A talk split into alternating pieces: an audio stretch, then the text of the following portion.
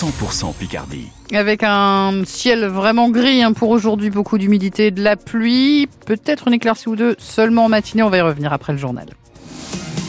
Pierre-Antoine Lefort, en Picardie, les associations de défense des étrangers font front commun. Elles se sont rassemblées hier à Amiens pour dénoncer les conditions d'accueil en France et une forme de durcissement après le vote de la loi Asile et Immigration.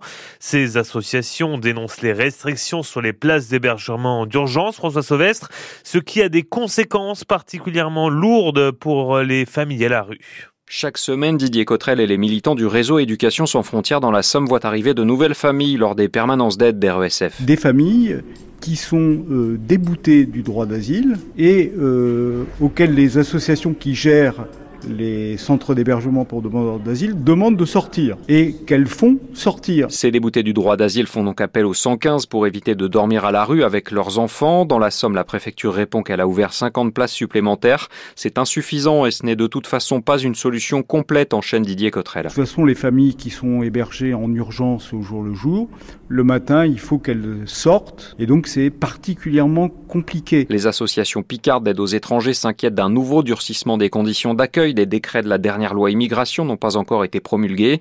Et de façon encore plus imminente, Florence Castinco, coprésidente de l'association Solidarité sans papier dans l'Oise, redoute la fin de la trêve hivernale. Par exemple, les Compagnons du Marais, l'association chez nous, avec l'aide de fonds de la préfecture, euh, ont créé récemment un hébergement de 18 lits. Pendant l'hiver, vous êtes au chaud, on vous héberge, et puis du jour au lendemain, on vous dit, bah, c'est fini, vous sortez. La trêve hivernale prendra fin le 31 mars prochain. Précision de François Sauvestre. Les hommages pleuvent au lendemain de la mort de Robert Badinter. L'ancien ministre de la Justice de François Mitterrand, qui a porté l'abolition de la peine de mort en 1981, s'est éteint à 95 ans.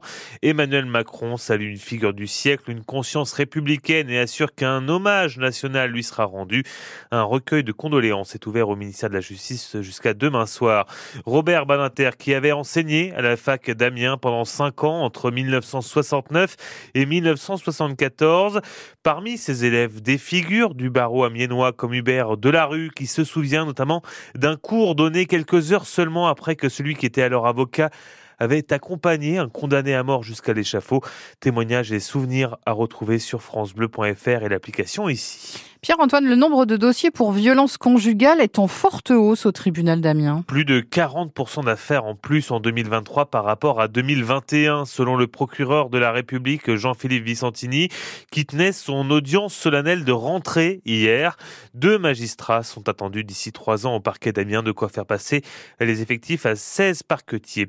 Le euh, cimentier français Lafarge se dirige vers un procès. Le parquet national antiterroriste l'a requis hier pour financement du terrorisme et non-respect des sanctions financières internationales.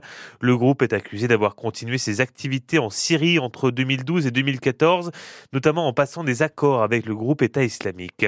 Les mobilisations contre les fermetures annoncées de classes succèdent. Cette fois, c'est à Fontaine-sur-Somme que les parents d'élèves appellent à manifester ce matin à partir de 10h contre la fermeture d'une classe au RPI de Fontaine et Rondelle-Liercourt. Des élus départementaux sont aussi attendus.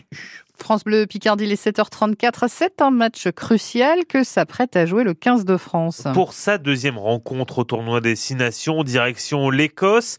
Et après la déconvenue face à l'Irlande la semaine dernière et la défaite 17 à 38, pas le choix, il va falloir relever la tête pour éviter une nouvelle crise au sein des rugbymen français.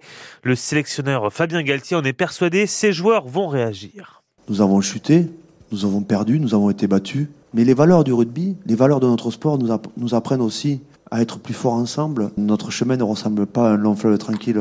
Il n'y a aucun des joueurs, aucun membre du staff qui a connu euh, une allée bien ombragée pour arriver ici. Et aujourd'hui, nous rencontrons euh, clairement euh, un moment difficile. C'est là que nous faisons corps, nous faisons groupe, et, c'est souvent dans la difficulté qu'on trouve des ressources encore supplémentaires pour être plus performants, pour être meilleurs.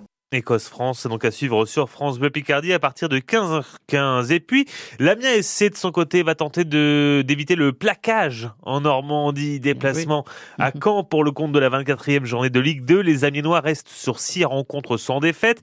Une belle performance émaillée par le nul concédé dans les dernières secondes contre le Paris FC la semaine dernière. Ils sont actuellement cinquième au classement. Cette rencontre aussi est à vivre sur France Bleu Picardie, cette fois à partir de 18h45 avec Mathieu Dubry, le commentaire.